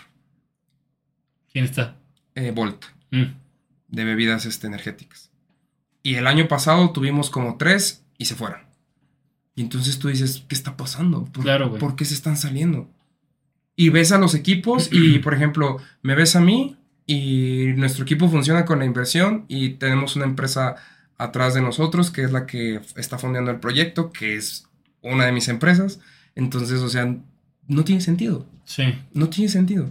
¿Por qué no podemos tener el ecosistema también desarrollado? Porque allá sí se preocupan la gente por hacer las cosas bien. No se preocupan por cobrar un cheque, no se preocupan por que te den... A mí de nada me sirve que me des el número que tú quieras si te me vas a ir al término del contrato. No me Claro, sirve. No me sirve. Pero pues todavía no estamos listos para, para entender esa industria. Híjole, güey. Fíjate que este tema sí, sí lo quería que lo sacáramos, güey, a, a la platiquilla. Porque, ahora sí ya se viene la, la parte de la prensa rosa del programa. te, te quería preguntar algo de, de, pues de, de esto que me estás platicando, güey. Pero antes de eso, te quería contar, eh, nada más te quería dar un poquito de contexto de, de algo que me enteré la semana pasada. ¿Le das algo de seguimiento, aparte de, de tu equipo como tal, a los esports en general de, de México? Sí, Mm, ¿Conoces eh, Monterrey Sports? sí. ¿Supiste el desmadre que, que hubo? No, no, sí, no. La semana pasada, güey, eh, hubo una chavilla, no voy a decir nombres, no, una chavilla así salió a... eh, levantó la voz diciendo de que estuvo en el equipo, este, hubo algunas cosas que no le cumplieron y fue como de, pues, bueno, voy a salir a decirlo, ¿no? ¿Qué es lo que pasa? Pues uno pensaría, ¿no? Así como de, chamorra loca. Pero mm, aquí es lo que, lo que sí fue como, ah, cabrón. Ex integrantes y integrantes, que, que tengo entendido que no, no salieron anónimos, sí salieron así como a decir, creo que a todos les endulzaban el oído igualito. Les decían cosas como de que les iban a dar editores. Bueno, te estoy hablando no del mundo como tal del gaming, sino los creadores. Ya, ves- Claro, ya ves que sí. muchas, eh, muchos equipos tienen también creadores, güey, aparte de, de- Correcto. de gamers. Este, bueno, les decían que les iban a dar, te digo, este, mm, este, ¿qué te dije? Editores. Ajá, editor, güey. Eh, a todos, a todos les prometieron un mismo monitor, güey. Tengo entendido así de que como que se los iban a, a dar. Nunca hubo contratos. Este, y entonces ese es el pedo, que ahí como que medio se niveló, o sea, fue como de, güey, varias personas salieron, o sea, como que a decir lo mismo, nada, que nunca nadie había dicho eso. ¿Qué es lo que pasa? Eh, una chavilla, otra, que no fue la primera que salió a, a hablar, mm, también habló del tema, pero hace cuenta que ya se sintió como mm, con más credibilidad el pedo, porque ella hablaba con la cabeza fría. Todos los que ya habían hablado anteriormente, de cierta manera, se sentía que por el coraje, güey, por la impotencia, no sé, medio se desviaban, güey, ya se dejaban ir por otras cosas. Pero, por ejemplo, cuando escuché a esta chavilla, em, dijo varias cosas que, que pues, sí, como que sacaban de pedo. Eh, habló del dueño del equipo, diciendo que el vato como que se preocupaba más por su carrera como él, como creador, que como ser la cabeza del equipo. O sea, en vez de como de, de levantarlos a todos, ¿no? Este, cayeron en cuenta de que empezaron a agarrar como a mm, creadores que venían como despegando para que de una u otra manera como que los mantenían, los mantenían, pero digo, tenían el, el logo del equipo en sus streams, güey, o sea, como que también hacían que el equipo eh, pues tuviera como más vistas, fuera más vistoso. Y pues no, o sea, y bueno, ahorita tú me preguntaste que si conocía a Ibar, a Ibai, tú conoces a, al buen Alca, al Japón Claro. en algún momento ese vato, y no lo dijo de Monterrey Sports, lo dijo en general, dijo, eh, en México, no sé si fue en un podcast o en uno de, de sus videos que se avienta de monólogos, no hay tanta cultura de, de esports como tal, porque quien maneja organizaciones muchas veces ve como ventajas, ya sea que tenga números para que los volteen a ver o dinero como tal, y vámonos, güey, patitos para que las quiero, güey. Entonces, esa era también como la pregunta que te quería este, llegar a hacer, güey. Sí, es común entonces ese pedo, o sea, como que no está bien este, formado, güey, o sea, el ecosistema como le, como le llamas, güey, o sea, van por sus intereses. Es correcto. Y es, lo que te, y es lo que te comenté en un inicio con el tema de las comunidades. ¿Te acuerdas que te dije que la comunidad aquí era una Del- mierda? del- de- ajá, del- que era como bonito, pero cuando comenzó a, Ajá, Mucha gente comenzó a ver así como de qué puedo rascar de aquí. exactamente. Y es que, y lo voy a decir así, con, sin pelos en la lengua, si tú quieres, si tú estás buscando, o sea, si tu fuente de ingresos quieres que sea de los esports, la estás cagando. O sea, yo te puedo decir hoy en día que yo no gano un peso de mi organización. Nada. No te gano un peso. O sea, yo, al contrario, yo, yo, yo, todo, toda mi inversión, mis empresas y lo que sea, están inyectándole dinero a eso. Mm, Y yo no pretendo cobrar nada. Y se los he dicho incluso a mis, a mis este, accionistas. A mí no me interesa vivir de esto. Aún. Sí, claro. O sea, no me, inter- no me interesa que esto me deje dinero aún. A mí me interesa que este proyecto se, se sostenga solo, primero. Y segundo, que este proyecto sea un proyecto al que tú quieras pertenecer. Claro, güey. O sea, yo se los he dejado muy claro a, a toda la gente que, que trabaja con nosotros, players, staff. Ah, hoy en día nos podemos jactar de que no se le debe un peso a nadie, de que, na- de que todos están cubiertos perfectamente. Yo prefiero, porque ahí te va otra cosa. Ha habido mucha gente que, que te dice, Caps, te voy a pagar 10 mil dólares al mes. Y juegas para esa persona, ganas la pinche liga y Adiós, güey. Adiós, güey. Entonces, yo siempre llego con mis jugadores y les digo, ¿qué quieres? O sea, yo te puedo decir, yo te puedo endulzar el oído como tú quieras, Caps. Yo te puedo decir, te ofrezco los 10 mil dólares que me estás pidiendo. ¿Para qué? ¿Para después no pagarte? Yo prefiero ser honesto y decirte, yo no te puedo dar 10, te puedo dar mil, Pero te los voy a dar. pero te los voy a dar. Garantizado que te los voy a dar. Tú decide. O sea, obviamente hay otras organizaciones mal pedo por lo de Monterrey Esports porque se me hace muy pendejo de su parte quemar una reputación de tantos años y de un, y de un CEO que venía haciendo las cosas relativamente bien porque ellos tienen un gaming center en Monterrey. Sí. Y eso lo único que te juega es que nadie quiera participar contigo. Y eso es algo que no está bien. Yo hoy en día tengo tres creadoras de contenido, las cuales no tengo nada que decir de ellas. Siempre procuro que... eh, yo, yo soy una persona que yo siempre procuro que así como... como yo tengo ciertas necesidades, por ejemplo, de, ¿sabes qué? Pues no sé, tengo que echarle gasolina al carro, un ejemplo, ¿no? Pues necesito el medio para hacerlo, ¿no? Entonces yo también me pongo en sus zapatos y sé que para ellas a lo mejor el, lo mucho o poco que yo les puedo ofrecer lo están esperando para algo, para lo que sea. Tú no sabes las necesidades de la gente. Siempre, siempre he crecido con esa mentalidad, tanto en este negocio como en los otros, de decir, tú no sabes las necesidades de la gente. Claro. Tú no sabes si ellos están esperando ese dinero para comer toda la semana o para comer todo el mes. No sabes. Entonces, este, y eso es algo que yo siempre procuro mucho cuidar y sobre todo, siempre se los he dicho, yo soy, este es un negocio nuevo, el cual estoy aprendiendo. Todos los días aprendo cosas nuevas, todos los días aprendo cosas diferentes, pero siempre manteniendo mi palabra de decir lo que te, lo que te ofrezco, lo vas a tener. Si Ya. no, o sea, si no, ¿para qué? Chingón, Alex. O sea, entonces sí, güey. Tú tienes este como pensamiento de. No tienes el pensamiento de, de haz arte para hacer dinero. Mejor tú haces dinero para hacer arte, güey. Exactamente. Y es que eventual, eventualmente yo siempre he sido de la idea de que si tú haces las cosas bien, eventualmente todo eso se te va a pagar. Todo. O sea, el día que tú, cuando tú haces las cosas consciente de lo que estás haciendo o pensando que, por eso te digo, hoy por hoy yo no gano un peso. Sí. O sea, quien me diga a mí, ah, lo que tú tienes lo tienes porque tienes un equipo de esports, audítenme el día que quieran. O sea, no, nada, al contrario, te digo, yo pierdo dinero este, en cada split. Me apasiona muchísimo este tema de los esports. Creo que si no me apasionara ya lo hubiera dejado hace mucho tiempo. Es muy complicado, pero creo que poco a poco voy entendiendo la fórmula de cómo, es.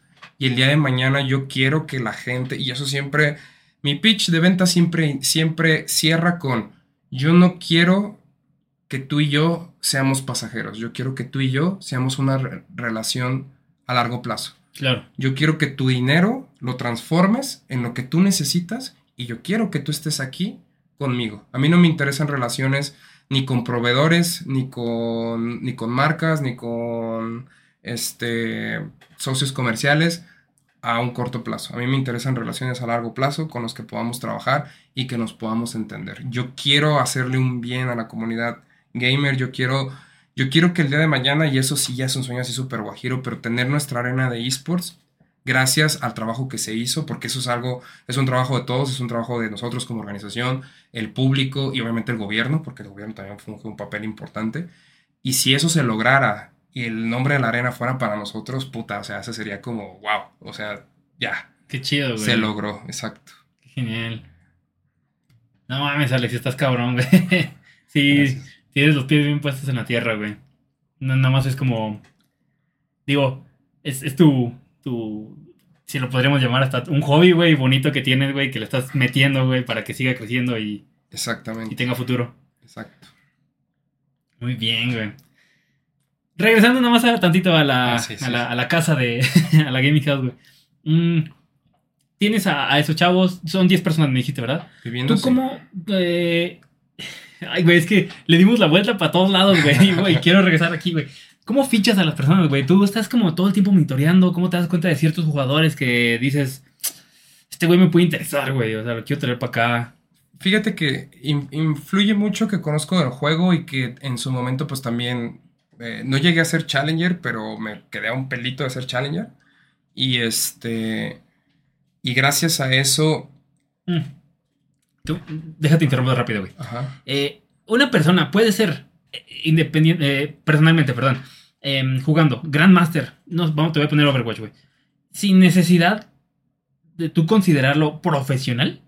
O sea, se puede, puede existir esa línea divisoria de que sí es muy bueno y lo que quieras, güey, pero existe, no sé, realmente como para un equipo no... sí, ¿Sí? sí, o sea, sí está el, el casual gamer que puede ser, que puede ser este, incluso challenger, te puedo decir, o grandmaster, sin problemas. O sea, no, no, no está peleada una cosa con la otra. Ok. Porque, como te dije, o sea, puede ser mecánicamente espectacular y no tienes ni puta idea de lo que estás haciendo en el juego. O sea, Es como te aventaste la partida solo, güey, y no y no sabes ni qué hiciste. Es exacto. como de llevas el rol que llevas y ni lo sabes que lo llevas. Ok, Exactamente. ok, ok, ok. Listo, güey. Perdón, seguimos. Entonces, el... ¿en qué estaba? Se me fue.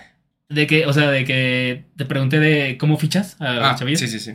Entonces, el, aquí hay varias vertientes. Me ayuda mucho el hecho de que, de que entiendo el juego, de que sé cómo funciona el juego, de que sé cómo funciona la teoría, cómo hay muchas cosas. Eso la verdad es que te tira un parote porque uno, luego, luego detectas cuando, cuando alguien no sabe qué pedo. Mm. O sea, y ahí de volada actúas. O sea, suena feo y a veces hasta suena gacho, pero pues es lo mismo que cualquier equipo. Muchas veces, desafortunadamente, pues el tema de los fichajes es algo importante porque los contratos, eh, pues sí, muchas veces sí vienen cláusulas un poco imperativas en el sentido de, pues tienes que rendir. O sea, pues básicamente para eso se supone que se está esperando ese desempeño. Entonces, si algo no funciona, pues tienes que hacer los cambios pertinentes, ¿no? Y, y aparte de eso, hay un puesto dentro de esports que se llama como eh, director deportivo, que es básicamente ahí lo mejor que puedes hacer es buscarte un pro player que se haya retirado, que, conozca muchísima gente y esa persona te va, te va a poder guiar por algunas cosas. Entonces yo te puedo decir, por ejemplo, actualmente pues es JC, que JC es como mi mano derecha en ese sentido. Eh, yo con él lo primero que hacemos es armar el staff técnico, la gente que va a estar este, guiándolos, y el staff técnico es el que se tiene que encargar Mm. de armarte el proyecto. Yo como cabeza del proyecto me doy cuenta y percibo cuando algo no está bien y llego a cuestionarles a los coaches el trabajo de esa persona. Ok. Entonces llego y le digo, oye, ¿por qué está pasando esto? Oye, ¿por qué me está, por qué está haciendo esto? Oye, ¿por qué, por qué llevamos todos los scrims? Los scrims son las partidas amistosas, perdiendo por esto, esto, esto y esto. ¿Qué está pasando en acá, acá, acá, acá? Si yo no obtengo una respuesta clara, voy con mi director deportivo y le digo, estoy viendo esto. Sí, yo también. Ok, intentamos hacer un cambio.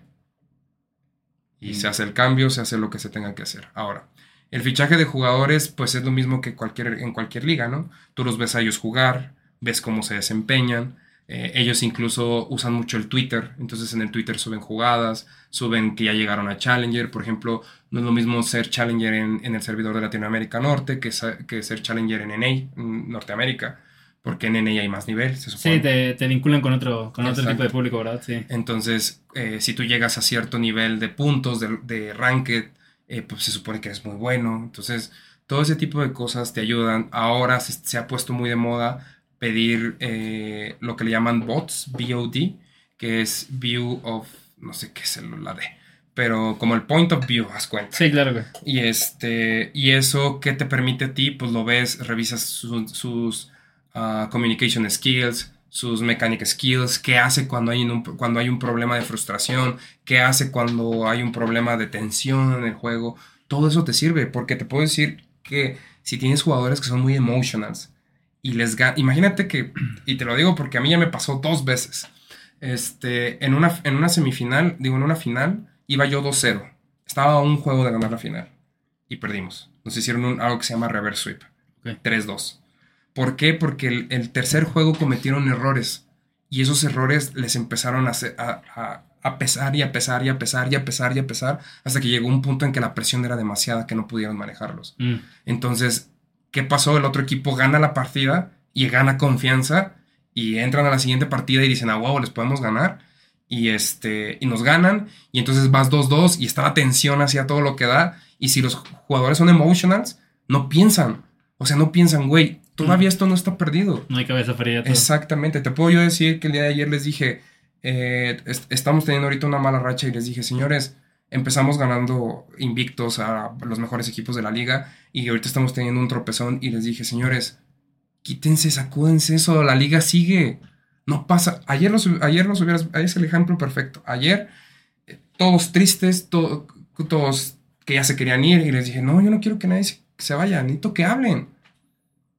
¿Qué? O sea, les falleció un, un familiar, les falleció su mascota. ¿Qué? Perdí un pinche juego. Sacúdanse eso. La liga sigue, no hemos perdido. Todavía hay juegos por delante. Vamos. Entonces, ese es el tipo de cosas que tú necesitas para evitar que, que se te derrumben, porque si se te derrumban, pues nada te sirve. Entonces, juntas toda esa información y con base en eso dices, ok, esta pieza me puede funcionar, esta otra pieza me puede funcionar. Y hay que tener mucho cuidado porque hay muchísimo amiguismo en esta industria.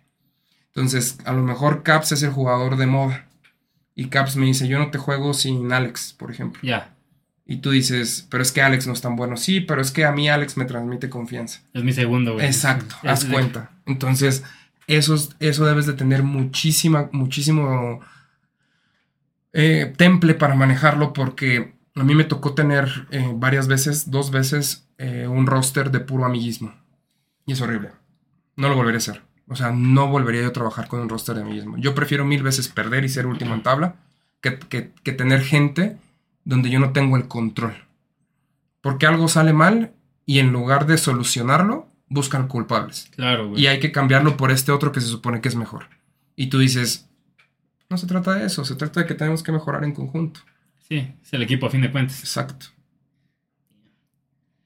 Eh, Alex, me estabas platicando desde el inicio de que pues fuiste a los torneos de, de Age of Empires. Este, con, con Tomorrow Esports has ido a, a torneos. Sí. Bueno, no, con Flaming Dragons. Con Flaming Dragons. Ah, con Tomorrow Esports no ha salido. O sea, no, no. Actualmente solo participamos en la liga virtual, la que te comento, que, es la, Ajá. que es la segunda división, que, es- que se llama Liga Regional Norte, donde somos uno de los dos equipos mexicanos, de los únicos dos equipos mexicanos. Ok. que están en esta liga, que se juega ahí con todo el cono norte de, nor- de Latinoamérica, y este, que es la, la, la liga más importante de segunda división de League of Legends. Y a- ahora, eh, lo que sí es que voy a ir a un torneo, justamente nos ganamos el pase al Mundial de FIFA, en el que le llaman E-Club, entonces es en Riyadh, Arabia Saudita, eso lo paga EA Sports. Y ahí va a ser mi primer torneo como, como Tomorrow Esports. Ah. Ese es el primerito. Ya. Bueno, cuando, cuando salen, güey, la verdad es que tú has salido. ¿Cómo se maneja ese pedo? ¿Te piden que lleves tu equipo? ¿Ellos te reciben ya con una compu que tú nomás tienes que meter sesiones? Este, ¿cómo, ¿Cómo se maneja ese pedo? Sí, de- de- bueno, las buenas organizaciones, Ah, las buenas- los buenos torneos, sí, solo tienes que llevar tus periféricos. Tú como gamer, eh, lo que te hace único pues en tus periféricos, porque... Son no- extensiones de tus. Exacto, son, son los que, el, por ejemplo, el teclado que tú usas no es el mismo que con el que yo me puedo acomodar, el mouse no es el mismo, el Los headset, ajá, exactamente, todo eso, todo eso influye y hay gamers que tienen configuraciones muy extrañas. Sí, cada quien se acomoda como. como quiere. Y no sé si has visto que, por ejemplo, en los FPS, o sea, en los, en los shooters, los jugadores, los players tienen el monitor casi aquí en la cara. Y el O sea, teclado lo tienen así casi en vertical, güey. Sí, lo, lo- como que lo, lo rotan, entonces está, está chistoso eso. Pero bueno, cada quien se acomoda. Como, yo, yo roto el teclado cuando juego League of Legends, no tengo, tengo el monitor lejos, pero sí lo roto como a 45 y así me acomodo. No sé por qué. Es las mañas de cada quien, ¿no? Claro, güey. Y este, y por ejemplo, hay alguien que te juega, que no te juega con un teclado de X marca, que otro sí, bla, bla, bla. Entonces, normalmente, pues sí te llevas tus periféricos y ellos te deben de dar la computadora. Eso es de ley. O sea, tú no puedes llegar sin una computadora. Hay torneos donde sí te piden que lleves la computadora, pero es una mamada. O sea, no debería de, no debería de ocurrir. Incluso cuando yo jugué Age of Empires, no, no llevé yo mi compu. Ya había compus ahí. Wow, güey. O sea, te- o sea, tus primeros torneos sí fueron así como organizaditos, güey. Exacto. Y de hecho está, está chistoso porque en ese entonces no había teclados mecánicos, eran de membrana. Entonces yo, yo llevaba mi teclado de membrana, este... Ay, se me fue el nombre, el nombre de la marca. Marca Dell, así me acuerdo Ah, bien sí. que te vendían mouse y teclado. Es así. Ese era, ese era mi... crema, güey. No, no, no, ese, ese sí era negro. ese sí era este. Así llegué yo y llegué y lo conecté porque con ese era con el que me acomodaba. Ahorita no hay. De, ahorita los gamers se te ponen que un monitor de 140 Hz, que una silla gamer, que quién sabe qué. No, es un Qué relajo. ergonómico el Qué pedo, güey. ergonómico, Y aún exacto. así terminan todos chuecos, güey. Exacto. Sí, sí, sí, ha evolucionado demasiado ese, ese desmadre. Mm, hablando de que quedan todos chuecos en, cuando juegan, güey. Tú, de cierta manera, los a tus chavillos, ¿tienes algún entrenador? Pero no de juego. O sea, los puedes hacer actividad física o algo así para que estén, no sé, se podría llamar relajados o que tengan movilidad sin tensión, güey. Mira, ahorita la realidad es que no, porque fíjate que nosotros montamos la gaming house, pero la montamos por obligación más que por gusto. O sea, sí estaba en nuestros planes tener una gaming house, pero nosotros al tener tres peruanos, tenemos tres peruanos en el equipo, ellos tres cuentan como imports. O sea, Mm. es decir, que no son de la región. Por lo tanto, ellos tienen que jugar desde un país de la región. Perú no cuenta como Latinoamérica Norte. Ok. Entonces, yo, est- este, entre JC y yo estuvimos armando un montón de números, haciendo un montón de tonterías, porque dije, ok, pues a lo mejor les rento un Airbnb en Ecuador, que está arriba de Perú. Y eso es lo que se me ocurría, pero resulta que Ecuador tiene, tiene uno de los sistemas eléctricos más de la mierda, a la altura de Venezuela. Y dices, bueno, los mandas a Colombia, pero resulta que Colombia tiene ciertos niveles, tiene ciertos barrios donde hay niveles de violencia muy fuertes. Entonces dices, puta, pues para eso mejor me los traigo a México. Entonces, claro, eh, es muy, muy complicado y este... Y debido a eso tuvimos que armar como el, el- la gaming house así rápido. Afortunadamente encontramos una muy buena casa aquí en San Luis y justamente estamos adaptándonos. Ahorita, por ejemplo, llegaron ellos en mayo y este... Y el gaming room no tenía aire acondicionado. M- Mayo de este año. Mayo de este año. Y el gaming room no tenía aire acondicionado. Entonces, imagínatelos a los pobres con este pinche calor. No, o sea, Así como nosotros estamos, ustedes no nos ven, pero estamos muriendo de calor. este. Pero horrible, o sea, los oías quejarse cada cinco. A pesar de que todos los cuartos tienen aire acondicionado, pero el donde tienen las computadoras no, no tenía aire acondicionado. Y luego un pedo para que no lo fueran a instalar, nos cancelaban un horrible, horrible. Pero bueno, entonces dentro de mis planes sí está, quiero hacer dos cosas. O bueno, por ejemplo, ahorita tienen un chef, así literal, un chef. Ah, sí, sí, sí, me contaste, güey. Que Y, les- el que, y el que hace el acero, ¿no? Ajá, que les cocina y que les cocina una dieta balanceada. O sea, no, yo no dejo que ellos coman pura pendejada ahorita. Como, Ah. como South Park cuando estaban en. Ándale, cuando están jugando World of Warcraft. este, no, o sea, ya ves que el karma no se podía ni mover. No, no, no, no. Eso Ah. ¡Mami! just- Ándale. Justamente eso es lo que estamos evitando. Entonces se armó, se diseñó el menú para que fuera una dieta a base de proteína, de carbohidratos este, eh, bajos, donde no, donde no hubiera Porque- ya ves que tienes estos carbohidratos malos, que es puro azúcar, entonces tratamos de evitar esos, ese tipo de cosas. Y les tienes porciones así. Y- para- exacto, o sea, hay porciones balanceadas, entonces se busca hacer, eh, por ejemplo, ellos tienen horarios, entonces tienen que levantarse para desayunar, tienen un horario para comer y tienen un horario para cenar y entre las comidas son los snacks para estar constantemente activos. Quiero, no sé si para este split lo que queda, implementar un programa justamente de ejercicio. Siento que es importante que al tener tanto estrés y tanto manejo de emociones, lo saquen de alguna forma. No me interesa que se pongan mamados, no me interesa que sean fisicoculturistas, lo único que me interesa es que se muevan. Sí, que sean funcionales. Exactamente, eso es lo único que me importa. Yo le, incluso le dije a mi entrenador personal, eh, le dije, ve ahí media hora, que se muevan media hora. Te lo pido. Entonces ya estoy, ya estoy este, arreglándome con él ¿Y para ¿Qué te dice? Pues le da risa, o sea, obviamente pues le da risa y me dice, sí, los voy a mover. Y sobre todo eso, y me falta una persona más. Quiero agregar dos personas más al equipo. Uno es el tema de un quiropráctico para el tema de las muñecas. Y otra persona es este, eh, un psicólogo deportivo. Mm. Porque hay muchas veces de, este güey ya me tiene hasta la chingada, que no le dices al coach. Por mucho que tú quieras, es difícil que yo, sin ser un especialista pues, de, las, de las emociones, sin ser un especialista de las, no sé qué sea, eh, pueda, pueda decirte que está mal. Entonces necesita- necesitas actividades recreativas, etc. A pesar de que nosotros tenemos, siento que somos de las mejores gaming houses este, del Tier 2, eh, porque por ejemplo nosotros les ofrecemos que a los chicos, no me preguntes por qué les encanta la carne asada. Entonces, si sacas un 2-0, es carne asada segura. Si sacas un 3-0, restaurante, el que ustedes quieran. Y obviamente pues todos los gastos los paga la organización. Sí, ¿no? claro. pero ese es como los incentivos que se les dan. O sea, porque dices, ok, tienes una semana difícil, te compenso con que tengas estas actividades. Ellos, Ok. tienen- ellos aparte tienen un día a la semana donde no se trabaja, o sea, la, literal es el día donde ni ellos trabajan ni nosotros trabajamos, o sea, en la casa no, no está el chef y no está la señora del aseo, y, este, y ellos, ¿qué hacen? Pues ya es bronca de ellos, ¿no? Entonces hay algunos que les gusta salir, otros no les gusta salir, eh, otros prefieren jugar otros videojuegos, otros prefieren dormir todo el día. O sea, cada persona hace lo que quiere. Sí, claro. Entonces, to- todavía nos faltan ciertas cosas. Este es, un, este es el primer acercamiento de un proyecto grande, entonces pues tenemos que iterarlo y tenemos que mejorarlo. Mm, está chido. Hasta eso lo mantienes balanceado con. man- teniéndolo felices con eso que me estás diciendo. Eso es- está muy. Está toda madre, Alex. Mm, en. Nada más rápido también, en los torneos que han participado, eh, ¿cómo les ha ido?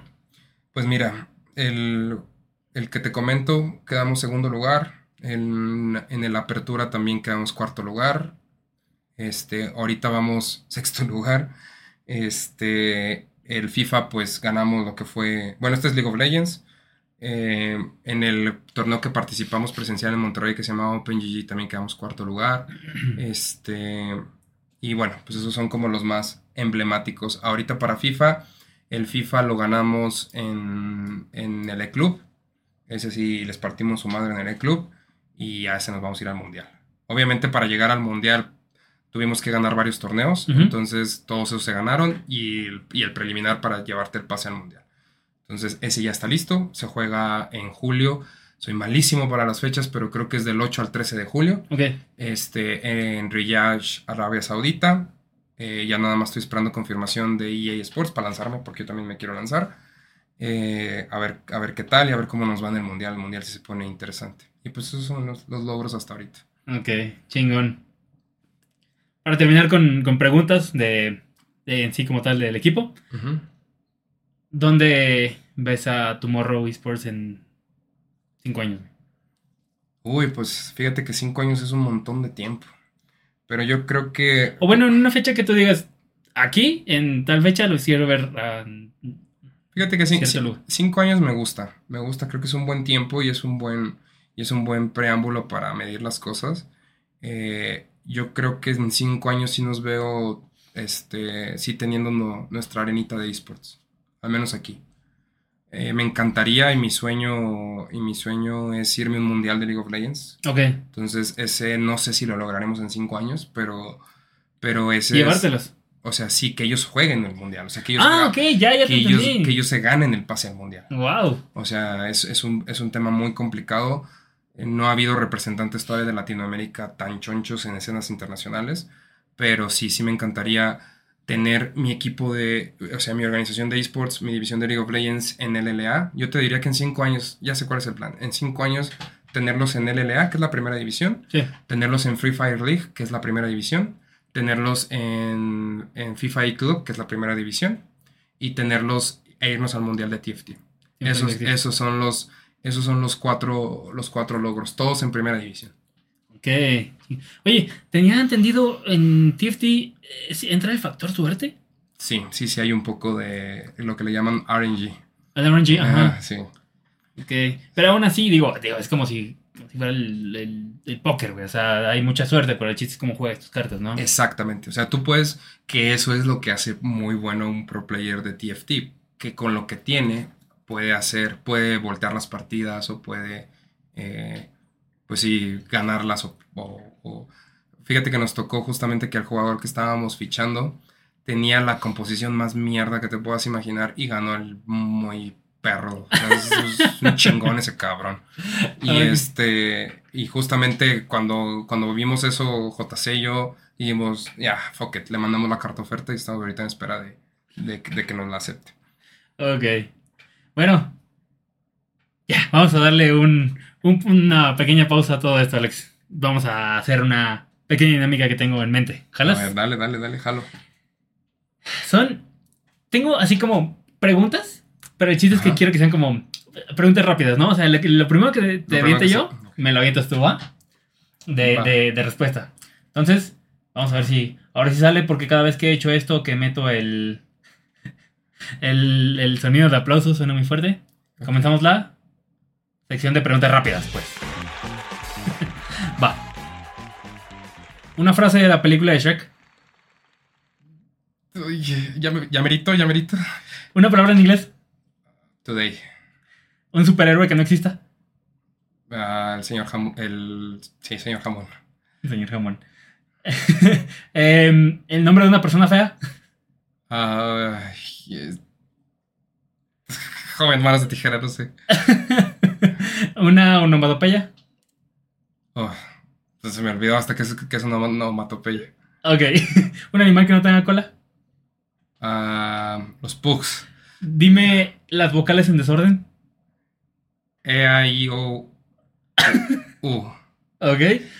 ¿Cómo harías reír a un extraterrestre? Haciéndole cosquillas.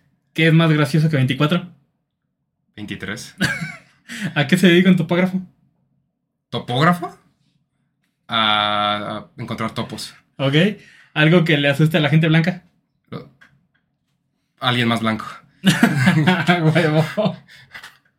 Alex, algo que te gustaría incluir antes de, de terminar, güey. La neta, güey, estuvo muy buena la, la conversación. Siento que nos fuimos de aquí para allá, le di la vuelta, güey. O sea, como que se me, se me volteó todo, pero estuvo muy completa para, para la manera en la que puedo llegar.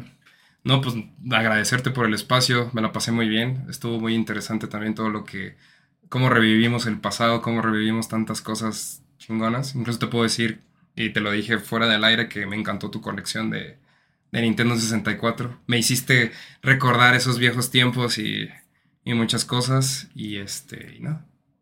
Excelente, Alex. Bueno, la neta, mil gracias por jalar, güey. Estuvo genial la plática. Eh, perdón que casi no te dejé de echar chévere, güey, porque estamos echando plática. Salud. Saludcita. Mm. Para quien vio el episodio en YouTube, las redes de Tomorrow Esports y las de Alex estuvieron dándose el rol en pantalla. Para quien escucha en Spotify, ¿cuáles son tus redes?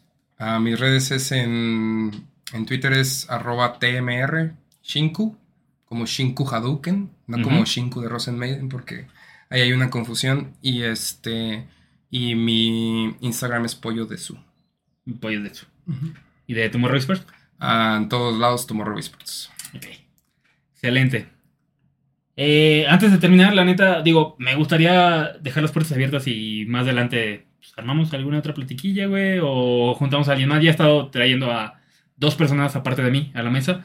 Entonces, pues digo, podría ser Claro. interesante, güey. Este, se me hizo, la verdad, muy chido. De verdad, una vez más, gracias, güey, por, por jalar. Y pues bueno, sin nada más que agregar, yo nada más les diría que pues, si les gustó el episodio, le dejen su éxito. Si les gusta el contenido del podcast, pues nos pueden seguir en, en YouTube, en Spotify. Y como recomendación personal, síganos en, en, Facebook, porque ahí es donde se enteran de todo en chinga. Cuando se sube el episodio, cuando se sube a, a Spotify, cuando se transmite en Twitch. Y ahí se suben los reels y también estoy subiendo clips a shorts de Facebook. Por si no quieren echarse un episodio completo, pueden verlo por, por pedacitos. Una vez más, Lex. La neta les deseo un chingo, este, lo mejor Gracias, al equipo, güey, a ti. Y pues nada, nos despedimos. Mil gracias por jalar. Gracias a ti. Nos vemos. Bye.